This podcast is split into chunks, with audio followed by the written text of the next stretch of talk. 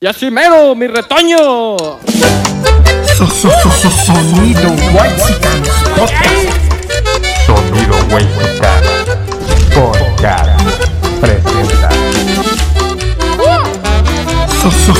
Sonido Whitezican. Whitezican. Ya saquen las chelas que esto se va a poner sabroso. Vámonos. Mamá dijo a Marieta, deja ya la pretensión, déjate crecer el pelo y el Un saludo para el chicharrón, el chicharo de la Morelos, mi jefe. Saludos a la FAT. A ver cuándo nos invitan un brownie. O un hot cake. Sagrado to, to, to.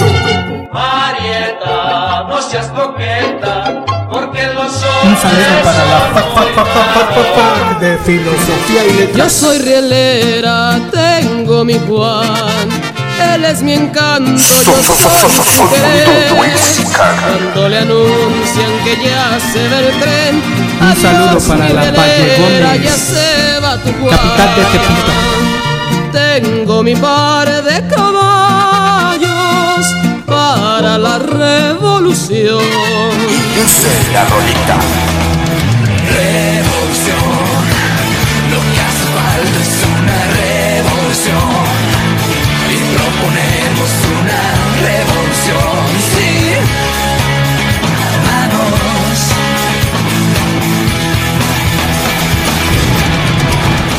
Quita tu pinche música de mierda, métete de la por el pinche culo ya, cabrón. La cucaracha,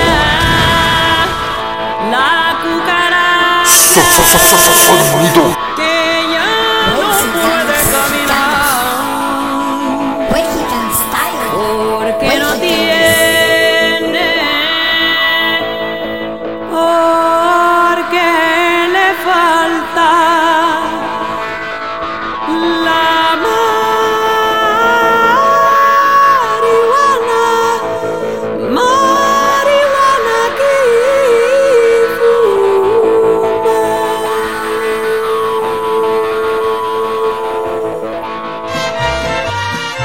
Bienvenidos a No se hable. En el episodio de hoy tenemos un grandioso programa donde gritaremos que tenemos igualdad y libertad. Nos regocijaremos de que la injusticia, la pobreza, los abusos, la discriminación fueron erradicados. Hablaremos de un acontecimiento que se suscitó en México hace 112 años, donde un grupo de mexicanos se unieron para acabar con la tiranía y después de marchar por el país y unir a la población y derramar sangre que sirvió de semilla para que floreciera una nación, hoy Gracias al esfuerzo de esos mexicanos, podemos gozar de esas libertades y acabar con la dictadura de un hombre y ser el México que ahora tenemos.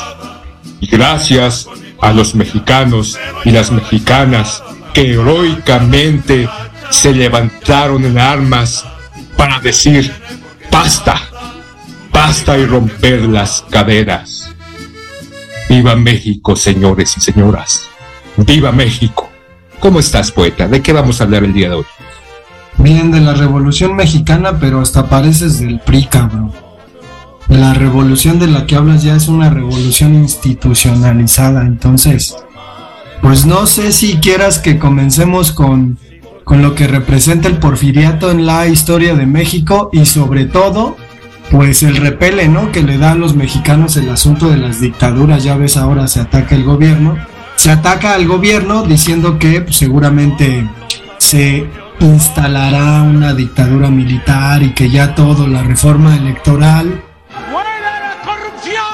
Eh, y la cuestión de que eh, la reforma de seguridad, pues esté, esté el ejército supuestamente en las calles y todo eso. Entonces, pues los malvibrosos ya están diciendo que, que López Por Obrador se convertirá en el general López Obrador.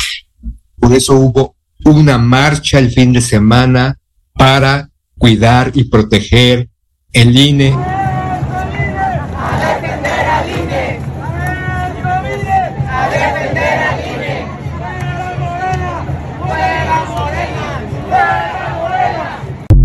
donde este presidente siga ahí salvaguardando las elecciones y que ningún, ningún dictatorito ahí quiera acabar con este instituto que fue hecho gracias al esfuerzo de mexicanos hace ya varias décadas para proteger la libertad y que tu voto cuente y tu decisión sea plasmada y que no unos tipos dicten quién va a quedar como presidente, gobernador. Gracias, gracias México, salvemos México. Tú cállate el pinche hocico. Pues el, el asunto con Porfirio Díaz es la, la cuestión de que se, se perpetuó en el poder, ¿no? Y más allá de eso, pues las prácticas que se realizaban en esta industrialización decimonónica a la que México se metió, hay que decir que pues con la revolución industrial México se metió, por ejemplo, en el asunto de las vías ferroviarias y empezaron a crecer y a presentarse en un montón de lugares, cosa que hoy en día pues ya ni siquiera se, emplea, ¿no? Eh, pero pues era un proceso industrializador, en este caso pues Porfirio Díaz fue quien lo encabezó. A costa de prácticas dentro de las haciendas pues francamente deplorables, el asunto de las dichosas tiendas de raya, que no son algo distinto a lo que pasa hoy. Yo trabajaba en la librería del péndulo en donde, digo, por, por cuestión personal, pues yo no, yo no gozaba de un sueldo, sino que pues más bien trabajaba para pagar los libros que me compraba ahí. Entonces, También te manchabas. Pues era una especie de, de tienda de raya, pero sí creo que el hartazgo de los pobres, por ejemplo, pues termina reventando en una situación en donde un tipo pusilánime, un tipo que, que pues es encarcelado, que tampoco tiene ahí mucho, mucho discurso, ¿no? Un, un acaudalado del norte de México, me refiero a, a Madero, pues termina encabezando lo que tenemos a bien llamar la revolución. El problema de la revolución mexicana es que no tiene ni pies ni cabeza ideológica, es decir, no se sustenta más que en el asunto de derrocar al gobierno y pues van a aparecer unos personajes que son muy importantes para, para el relato de la revolución, pero me gustaría como poquito hacer alusión dentro de la literatura al libro de Mariano Azuela, este médico que andaba en una tropa revolucionaria escribiendo su propia novela y que cuentan la terminó de escribir para que la publicaran y que recibieron dinero y para poder tener eh, pues medicamentos o algunos insumos con respecto a su labor.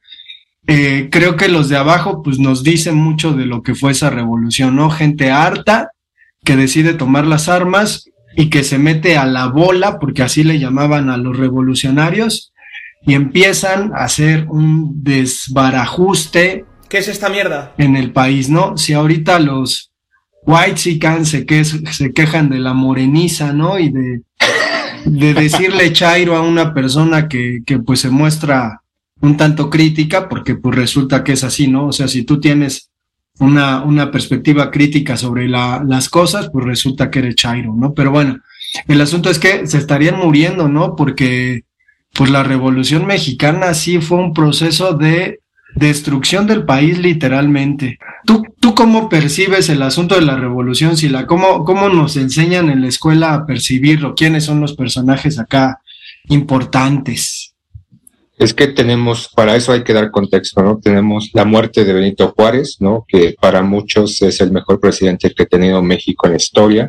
Posteriormente, un, un, un periodo en donde se hubo una inestabilidad hasta que Porfirio Díaz, uno de las partes fundamentales de el éxito, ¿no? Uno de los generales que tuvo Benito Juárez se instaurara en esto que llamamos porfiriato dentro de la historia, que duró casi 35 años, ¿no? Entre sucesiones y que y un despapalle y desbarajuste dentro del propio país.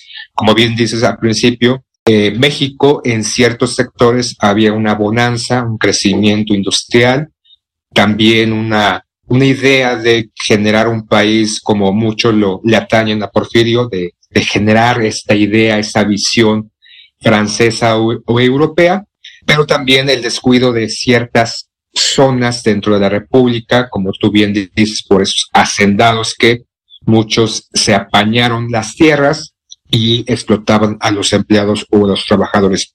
Creo que tenemos en ese, en ese momento dos Méxicos. El México de las ciudades importantes y el México rural, que era completamente aparte. O sea, Porfirio Díaz estaba haciendo cosas interesantes, se pudiera decir, ¿no? Como unir al país a través del ferrocarril, pero pues no podemos negar que dentro de su político, dentro de su gobierno había estos abusivos, ¿no? También tenemos, ¿no? Que se daba a sí mismo, ¿no? Este, venias a la familia, la familia estaba muy opulenta, y ciertas características o situaciones que podemos ver hoy en la actualidad, ¿no? Que no, no han cambiado, al menos por esa parte. Hasta que, como tú bien dices, ¿no? Nos enseñan en la escuela de que un hombre chaparrito de bigotito llamado Madero, un empresario, este, se levantó, ¿no? Este dijo que pues, ya no queremos este, este México apoyado por Estados Unidos, el presidente en ese entonces, no recuerdo su nombre, y que en 1908 en una conferencia, un discurso, este Porfirio Díaz dijo que ya, ya se iba a retirar, ya había esperado bastante para que este México pudiera gobernarse a sí mismo sin sangre, sin levantamientos, sin insurrecciones, sin revoluciones ni revueltas. Hubo estas elecciones donde casualmente él ganó. Entonces Madero huyó hacia Estados Unidos, ¿no? generó allá un grupo, este, una, una organización o se unió con otros, otras personas para derrocar al presidente, en este caso Porfirio, regresó al, al país, y después de tanto alaraca, de tanta inconformidad, de estas manifestaciones y demás acontecimientos que hubo, ya decidió Porfirio Díaz el 5 de mayo retirarse, ¿no? Y de alguna manera así nos enseña. Porfirio Díaz el del mal. Porfirio Díaz el, el, el gobernante, el tirano, que sí lo es, ¿no? No podemos negar que México pues no estaba tan chido en ese entonces. Y posteriormente, pues este Carranza, bueno, Madero se hubo nuevas elecciones, este se instaló como presidente, pero pues este disolvió el ejército, a unos militares no les gustó, entre eso Victoriano Huerta, después se pasó la decena trágica donde fue asesinado, ¿no? Y eso nos enseñan mucho en la escuela. Fue tomado prisionero, este Madero con su vicepresidente Pino Suárez, posteriormente casi después de estar un tiempo en la cárcel, casi le aplicaron la ley fuga, en donde los asesinaron. Y ahí eh, es cuando el polvorín que ya estaba ahí, ya estaba encendido, pues se desató. Y creo que nos enseñan que todos eh, los integrantes o las personas que estuvieron en sus nombres emblemáticos como Carranza, Obregón, como Zapata y Villa, lucharon para tener un país mejor. Pero ya si nos podemos saber cómo fue este proceso de levantamiento, al principio eran aliados, después ya no, y después empezaron a, a, a, pelear en contra. Y es curioso, ¿no? Porque podemos ver para aquellos que viven en la Ciudad de México, viven en la Ciudad de México, en este monumento que era, es llamado Monumento de la Revolución, donde están los los cuerpos o los restos de estos revolucionarios, pero que en un momento determinado pues, se pelearon entre ellos. Entonces, es lo que, lo que nos deja esto, ¿no? Como tú dices, un, un polvorín, este, un levantamiento, una insurrección por acá, una insurrección por allá, ideas puntuales o aparentemente muy lineales. Ya sacamos al dictador, ya se fue el dictador, pero ahora, ¿quién se va a quedar en el poder? Y es donde las cosas no pintan bien, porque todos quieren estar en el poder y quien entra en el poder de repente rompe los tratados o los acuerdos que había o que se hicieron para que yo la apoyara y después hubo este, esta, este desbarajuste, ¿no, poeta? Pues ahí, ahí aparecen dos personajes sumamente relevantes para el relato de la revolución que son del sur, Emiliano Zapata, y del norte, el centauro del norte, Pancho Villa. mejor conocido como Doroteo Arango, que es pues literalmente un robavacas, por ahí hay una historia, ¿no? en donde cuentan que, por ejemplo, Pancho Villa era un tipo al que le gustaba mucho pasarse al otro lado para tomar malteadas y que en una estancia, cuando estuvo en Ciudad Juárez, pues se pasó al otro lado a tomarse una malteadita de, de fresa y que pues era, era un tipo pues bragao, echado pa'lante, eh, mujeriego, todo lo que representa un poquito el estereotipo del mexicano, pues lo era Pancho Villa, además carismático, se casó como 20 veces, sea, se casó como 20 veces, no es que haya tenido hijos con 20 mujeres, sino que se casó las 20 veces. Y eh, pues creo que lo crucial dentro del relato de la revolución es la ocupación que desde el sur Zapata, un eh, hacendado del estado de Morelos, y Villa van a llegar encontrándose los dos en Palacio de Gobierno, ¿no? Hay una foto memorable en donde dicen, ¿no? Que había una silla, que suponían que esa era la silla presidencial y entonces que comenzaron a discutir Jay Zapata sobre quién de los dos se sentaba y que al final dijo Zapata, pues yo me siento. Digo, perdón, Villa dijo, yo me siento. Y la foto está ahí. También hay otras fotos en donde aparece el presidente Eulalio Guzmán junto con José Vasconcelos y Zapata y Villa comiendo mole con pollo ahí en Palacio de Gobierno.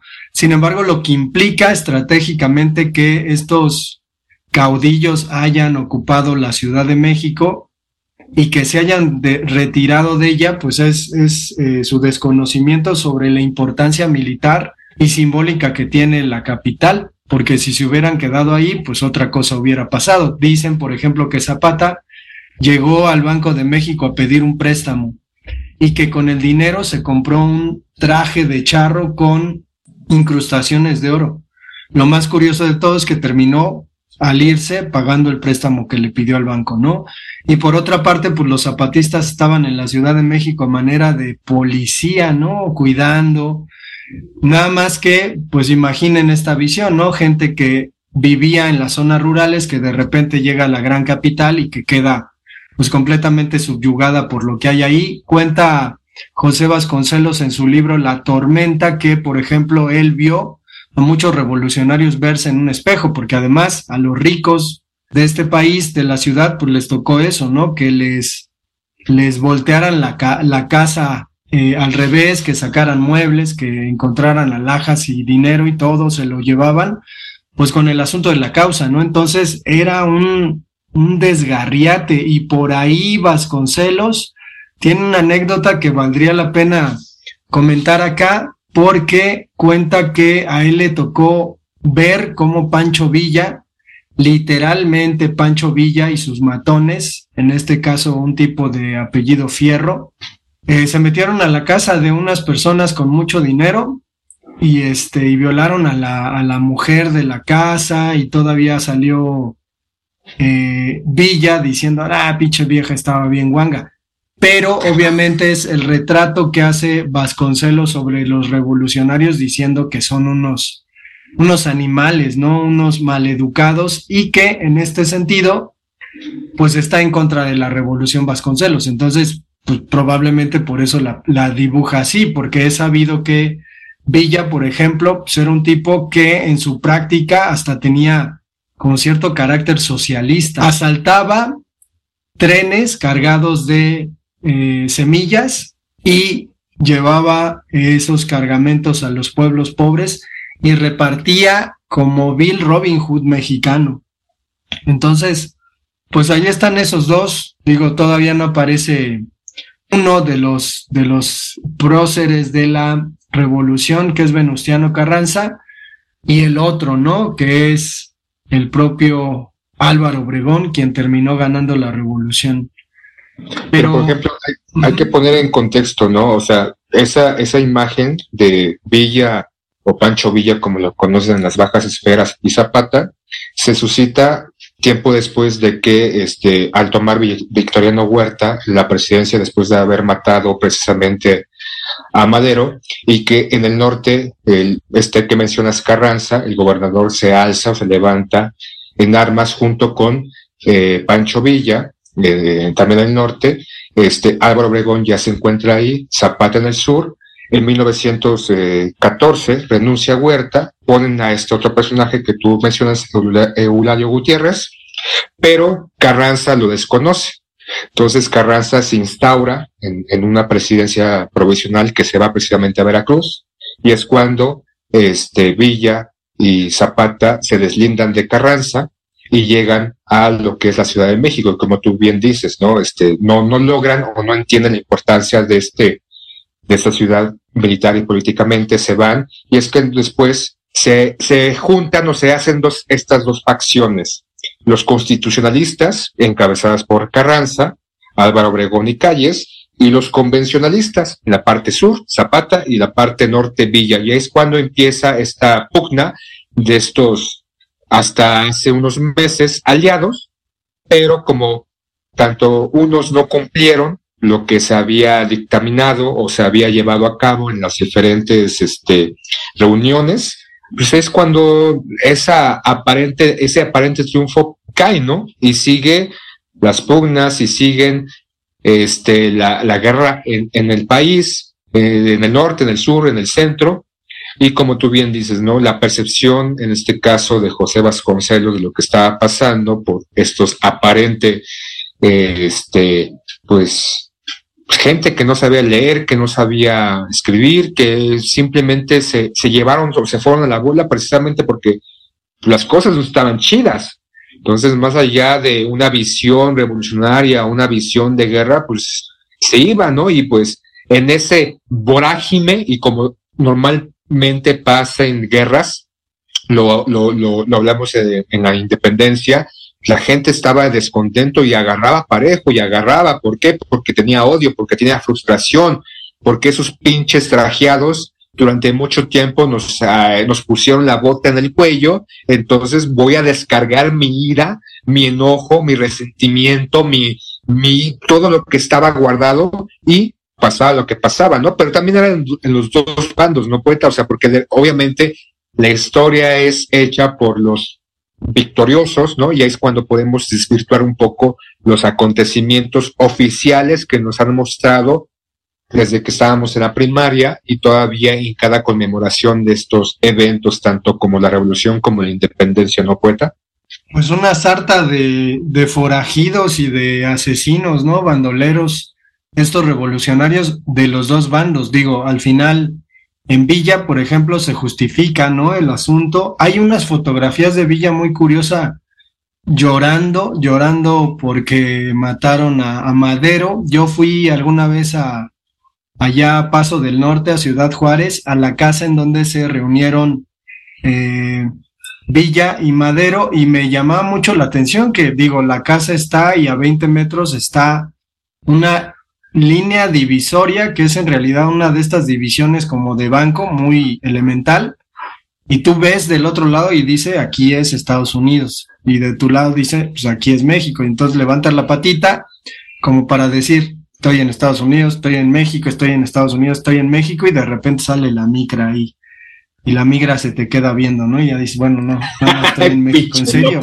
en serio, sí está muy cabrón porque pues, tú dices, ¿de dónde chingado salió si no vi nada, ¿no? Y de repente ya está ahí el güey, su camionetita de esa blanca con verde, pues capaz de que te dispara, ¿no? Por andar jugándole al, al vivo, pero puedo decir que ya pisé con un, con uno de mis pies suelo americano. Y lo Pero te disparan con este balas de goma, entonces pues nada sí, más te pues queda sí. un pinche legal. Entonces, no. Y hay, hay, hay, cámaras ya, poeta, entonces no todos pueden hacer lo que se les pegue la gana. Claro, si funcionan, porque pareciera que en la actualidad estamos tan, tan, tan observados que a la hora decisiva, a la hora importante, resulta que, ah, esa cámara en particular no servía no y la subsecuente tampoco, pero bueno, ya me estoy desviando un poquito. Pues pero, sí, y, y, al final creo que, que, el problema es los intereses que comenzaron a, a presentar cada uno de los bandos, ¿no? Eh, algunos intereses pues muy, muy políticos, ¿no? De reorganizar el país porque de verdad se lo cargó la chingada, es decir, el, el problema es que todo el proceso de industrialización que se ganó con Díaz, pues terminó perdiéndose y echándose para atrás. Eh, las vías ferroviarias, literalmente, que se habían hecho, pues algunas eran hasta explotadas, ¿no? Es decir, los revolucionarios tenían la costumbre de meter dinamita en los trenes y aventarlos contra un pueblo para que, para que reventara. Entonces, pues en realidad terminó perdiendo mucho. Además, hay que decir que la intervención americana con respecto a pasar eh, armas hacia México, pues es algo también importante, ¿no? Porque es un ensayo, hay que decir que además de ensayo histórico, porque la Revolución Mexicana es uno de los primeros eventos masivos, incluso filmados, porque el cine comienza a ser, ¿no? El asunto de el registro visual, en este caso, de lo que estaba pasando en el mundo y la Revolución Mexicana, pues es lo, lo primero que ocurre en el siglo como para que se le, se le dé importancia. Hay por ahí algunas anécdotas muy curiosas de Pancho Villa, que termina siendo un personaje, pues además todo entrañable, que tenía a su fotógrafo y a su camarógrafo personales y que solía tener la costumbre de que de repente, pues estaba ahí echando panza, decía, ah, mira, voy a agarrar mi caballo y voy a correr hacia la esquina de esta calle y luego voy a regresar y lo voy a detener así en pleno y quiero que le tomes una foto, ¿no? Y entonces ya le tomaban la foto, esas fotos se mandaban a los periódicos y entonces los periódicos comenzaron a tener sobre todo a Villa como una celebridad dentro del movimiento. Además, un influencer de la actualidad. Ajá, además hay que decir que Villa pues se metió a los Estados Unidos, robó un pueblo que se llama Columbus y luego se regresó a México, ¿no? Por ahí también se cuenta que eh, ya cuando mataron a Villa en Parral, pues resulta que años después profanaron su tumba, güey, y fueron y le cortaron la cabeza a la osamenta de Villa y se la llevaron. Seguramente algún pinche ranchero estadounidense debe tener ahí en su, pinche rancho la, la cabeza de Villa, ¿no? Como, como un, una presea, ¿no? Y, y ya, se les quita este, su pinche su pinche dolor, ¿no? Que, que Villa les causó. Pero es que, pues al final la revolución terminó siendo un desgarriate y quien, pues quedó al final, pues fue Álvaro Obregón, que además, dentro de esta institucionalidad en la que metieron a la revolución, pues lo terminaron matando, ¿no? Es algo que ya contamos aquí en el podcast, que contaste, alguien fue a hacerle un dibujo y lo mató, y lo mató Calles, ¿no? Decían que cuando la gente preguntaba quién mató a Obregón, la gente decía, cállese, cállese. y, Pero es eso, ¿no? Los, los aliados que en un momento, porque Calles y Álvaro Obregón eran aliados, incluso después pelearon en contra de, de Carranza, pero después los intereses pues son los que prevalecen, las ideas y la percepción de lo que uno quiere llevar a, al México, al gobierno o pues controlar la situación, pues te lleva simplemente a, separarte. ¿Quién dice? Y que en un momento tú y yo nos estemos echando mierda, cada quien haga su podcast a final de cuentas y nos estemos tirando mierda, poeta. Sí, puede ser, puede ser, pero eh, ahí el asunto es que a partir de la del resultado de la Revolución Mexicana que termina por el 1921-22, con el país devastado, pues comienza una restitución, ¿no? del propio país. Hay que decir que los intelectuales mexicanos, los escritores, pues se largaron, ¿no? Se largaron del país y ven desde lejos lo que pasa. Eh, hay una escritora, Nelly Campobello, para quien quiera pues acercarse a su literatura, junto con Mariano Azuela. Eh, en México tenemos un género que se llama novela de la Revolución Mexicana y Nelly Campobello es una niña que viviendo en Parral, pues va a ver llegar a los dorados de Villa, ya moribundos, ya muy, en muy mal estado, y va a tener una relación con la muerte cotidiana que la hará escribir pues, a través de lo traumático que representa la muerte para un niño, un libro que se llama Fusilami, no, perdón, se llama Cartucho, perdón, estaba confundiéndolo con otra cosa. Pero qué creo, güey, qué güey pero creo que eh, una de las cosas más rescatables de la Revolución Mexicana, y además es algo que ya existía, pero que deberíamos darle ahí un poquito el asunto, son los corridos. desde, desde la insurgencia mexicana, 1810, 100 años antes de la revolución, ya había corrido sobre el propio eh, Miguel Hidalgo y Costilla.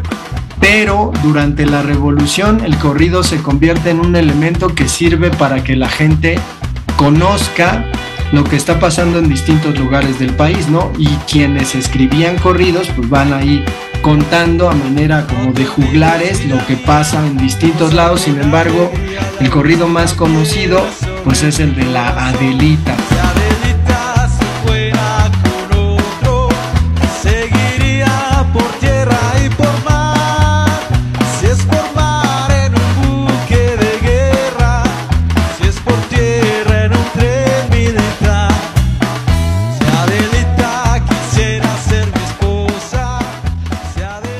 Las mujeres también intervinieron en este proceso revolucionario y se les conocía como Adelitas, que pues además cumplían un rol muy importante dentro de la tropa.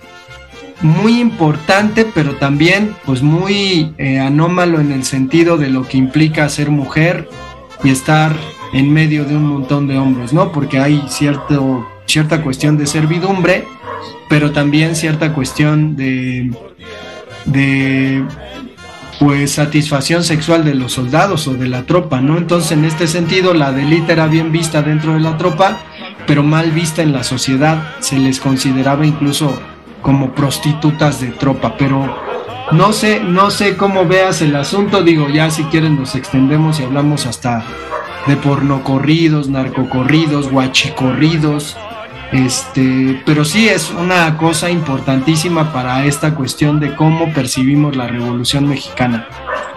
Por ejemplo, tocas un, un punto muy importante durante ese proceso, las mujeres, que se iban con sus parejas, esposos, ya fuesen casados o no, y que a la muerte de esto, porque obviamente muchas quedaban viudas o por la pérdida de su pareja, seguían dentro de la bola, ¿no?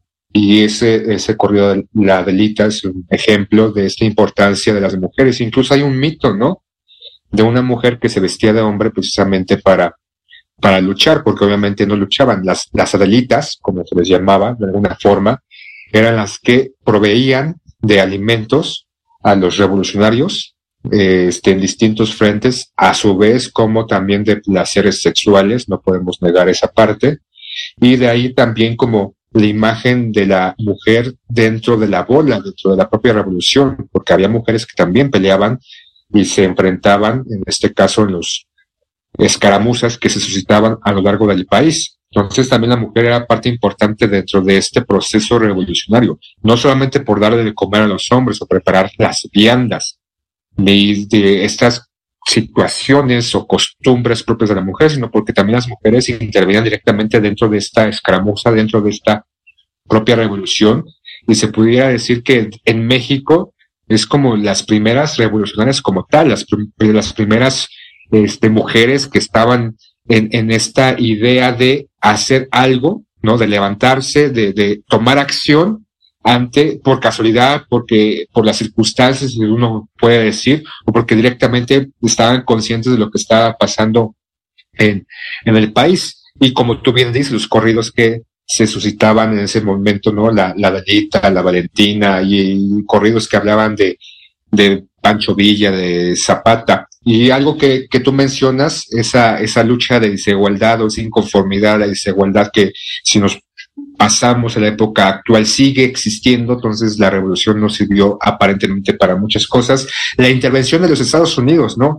Primero con Madero, de darle apoyo, de darle asilo, después de darle armas a la muerte de Madero, apoyaron a Huerta, pero después como que no les gustó el procedimiento de Huerta, se fueron, después llegó Carranza, apoyaron a Carranza y se, se, se hizo lo, o se levantó la Primera Guerra Mundial. Entonces, ahí en la Primera Guerra Mundial ah, hubo un, ¿cómo se llama? Un acontecimiento, ¿no? Este, los alemanes enviaron un telegrama a Carranza para que los apoyara, para invitarlos. El telegrama de Zimmerman, creo que se llama, y es cuando Wilson se enteró, porque obviamente los, los espías estaban a la orden del día, y amenazó a Carranza con este si aceptaban ese esa ese enlace esa, esa amistad con los alemanes ahí los alemanes, alemanes iban a tomar los pozos de Tampico y del istmo y este, ¿cómo se llama? Invadir México. Incluso este, ya hubo un procedimiento de una pequeña invasión de- del ejército estadounidense para perseguir después de lo que hizo Pancho Villa en Columbus, encabezado por John Pershing, un general que se adentró a México y ese, y ese acontecimiento, pues este, la llamaron expedición punitiva para poder atrapar a este maldito que nos, este,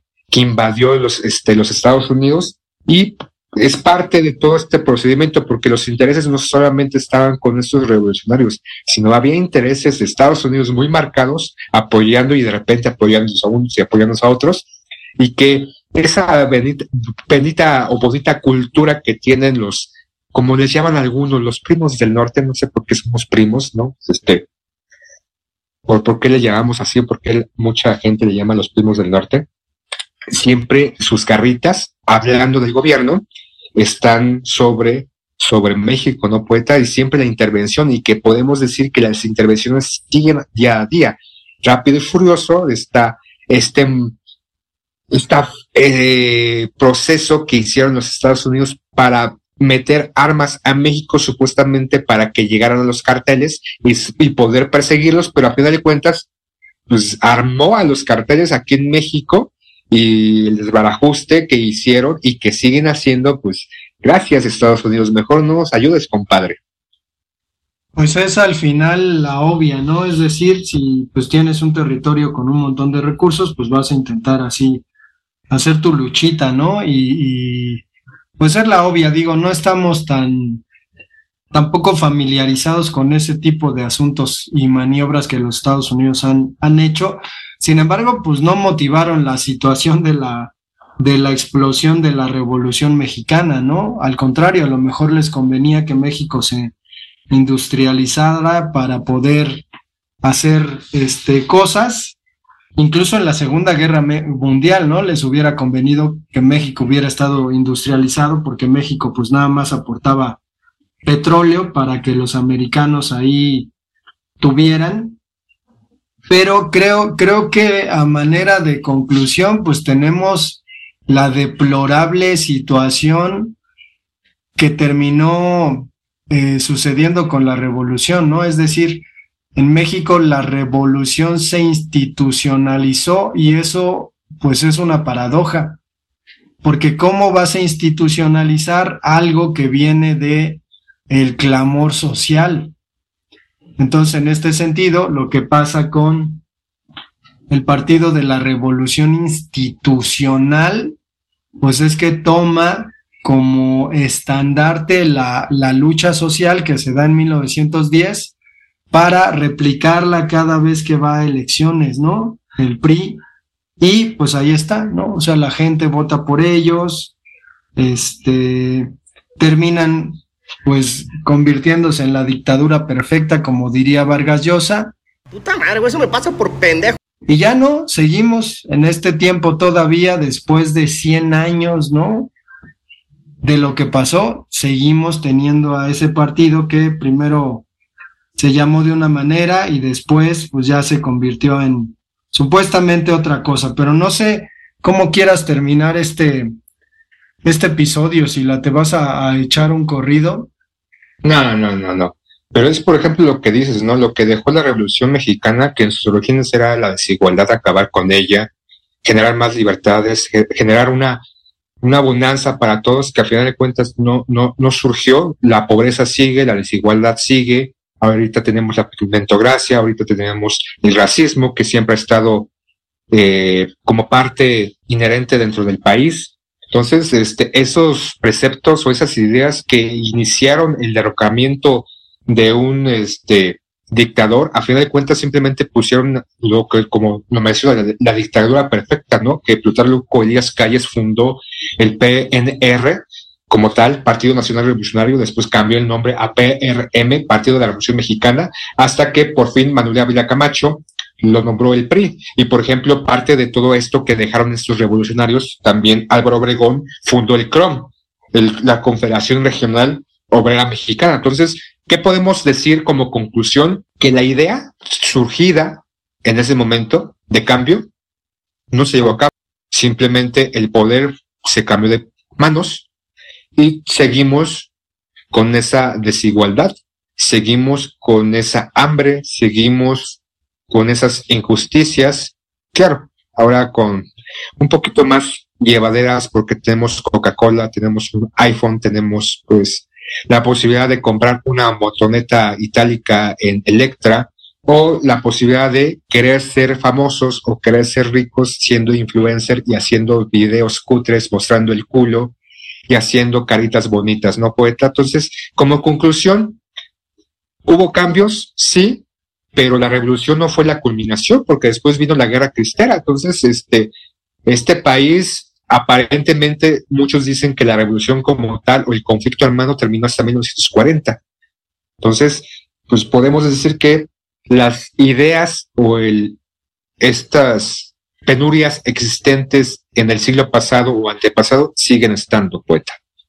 Al final se beneficiaron exactamente los mismos, los mismos de siempre, fueron los que terminaron beneficiados y pues ahí la llevamos y la esperemos que al final, eh, si vivimos en un país francamente rico, pues la riqueza se distribuya de mejor manera, ¿no? No se la, se la quede solo el pinche puto ese de Salinas Pliego, ¿no? Que como contaste que chilla porque le cobran impuestos y dice, ¿no? Los millones de pesos que paga de impuestos y dices, bueno, pues qué tipo de vida llevará como para... Salinas Pliego, Slim, móchate con algo, ¿no? No seas avaricioso, no te vas a llevar nada al otro lado. Vámonos, poeta. Pues adiós. ¡Viva México! ¡Pero viva México libre! Recordando nuestra historia y las glorias del pasado. Recuerda, oh patria mía, en cada hijo hay un soldado. Los ejércitos aztecas preparados a la vez. Enfrentándose a muerte con las tropas de Cortés. Españoles invasores suplieron en vestiduras De los guerreros mexicas usando sus armaduras. En 1810 inicia la independencia Con Hidalgo dando el grito a la carga y sin clemencia. Miles de hombres y mujeres con espíritu valiente Murieron por un gran sueño nación independiente. 1821 tanta sangre no fue en vano ceniza resurge el imperio mexicano ¡Al ataque! Porfirio Díaz trajo paz, eso decían las noticias. Derroquen al dictador, estamos hartos de injusticia. Tomen todos sus fusiles, prepárense para la acción. Se escucha por todas partes ¡Viva la revolución! En esta lucha interna no se pierde, no se empata. Lema tierra y libertad, viva mi general Zapata el traidor se le captura en la pared, se le acribilla. Una leyenda mexicana, general Francisco Villa. México, 1926 preparen armas en los cerros. ¡Viva Cristo Rey! Gritaban fuerte los cristeros. En la Biblia bien escrito aunque algunos les aterra. El tiempo es para la paz. Pero también para la guerra